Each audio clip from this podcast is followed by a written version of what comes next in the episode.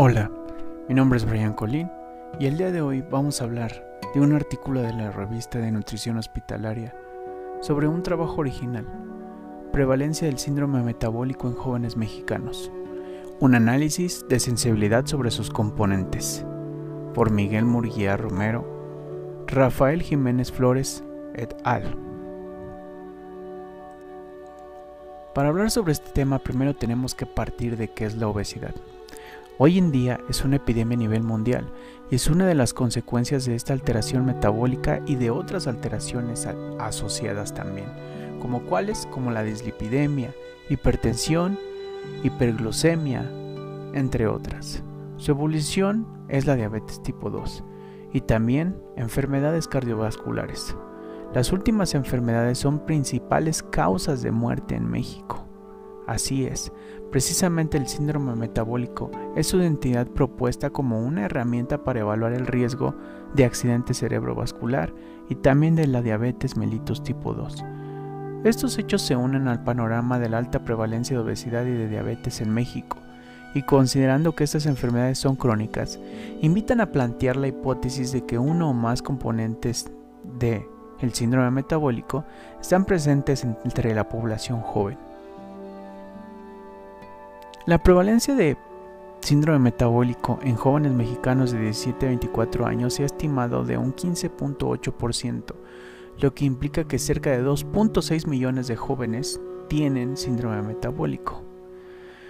Como el síndrome metabólico es una entidad compleja, es decir, es una agregación de varios factores que en un conjunto se utilizan como un factor de riesgo para desarrollar accidente cerebrovascular, es útil considerar la prevalencia de cada componente y también conocer el desempeño de cada uno de ellos, para así poder utilizarlos como un parámetro y clasificarlos, utilizando estadísticas y análisis de sensibilidad, para saber la especificidad, precisión, valor predictivo negativo y exactitud.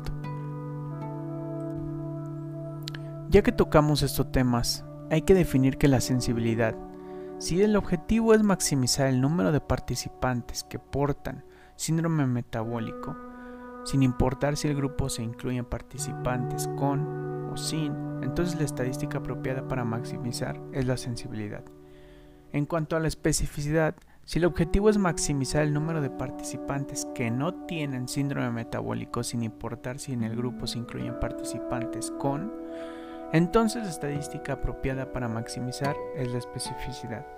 Y en cuanto a la precisión, si el objetivo es maximizar el número de participantes que portan el síndrome metabólico, entonces se calcula el número de falsos positivos, es decir, los participantes del grupo sin síndrome metabólico, el estadístico apropiado para maximizar es el valor predictivo positivo o de precisión. El valor predictivo negativo entonces está dado si el objetivo es maximizar el número de participantes que no tienen síndrome metabólico, minimizando el número de falsos negativos, es decir, aquellos participantes en el grupo con síndrome metabólico, entonces tienen el estadístico apropiado para maximizar el valor predictivo negativo. Por último, la precisión. Si el objetivo es maximizar el número de participantes correctamente clasificados, maximizando el número de verdaderos positivos, más verdaderos que negativos, entonces la estadística apropiada para maximizar será así la precisión. Los métodos utilizados para este estudio fueron los siguientes. Los participantes fueron estudiantes mexicanos de pregrado del primer grado de la Facultad de Estudios Superiores Iztacala, campus de la Universidad Nacional Autónoma de México. También al norte del área metropolitana de la Ciudad de México y de la Universidad Autónoma de la Ciudad de México, UASEM, en el este. Todos los jóvenes fueron invitados a participar en el proyecto y firmaron un consentimiento informado. El proyecto estudió muestras de jóvenes de 17 a 24 años de forma anual de 2007 a 2014 se consideraron en el análisis un total de 6.063 participantes. Todos ellos percibieron como sanos, la edad promedio fue de 18.9 años mujeres y 19.2 años en hombres, con una estatura promedio de 1,57 centímetros para las mujeres y 1,69 centímetros para hombres, peso promedio de 59.5 kilogramos en mujeres y en hombres 70.5 kilogramos. Su índice de masa corporal promedio fue de 23.9 kilogramos en mujeres y 24. kilogramos en hombres. Se registró la historia clínica de cada uno de ellos, se tomaron muestras de sangre en ayunas y se analizaron con el grupo diagnóstico PRO-SA de la CB, Laboratorio de Referencia Internacional. Los datos antropométricos fueron analizados por personal de salud siguiendo la norma oficial mexicana NOM 008 SSA 3 2010, sea Secretaría de Salud de México. Los valores de presión arterial, diastólica y sistólica se utilizaron mediante mediciones replicadas, es decir, después de descansar en una posición sentada durante 5 minutos y determinar el nivel máximo de inflación. Luego se obtuvieron lecturas de presión arterial con un esfingomanómetro anaeroide estándar modelo D54. La altura y la circunferencia de la cintura se registraron con una precisión de 0.1 centímetros utilizando un estadiómetro de pared.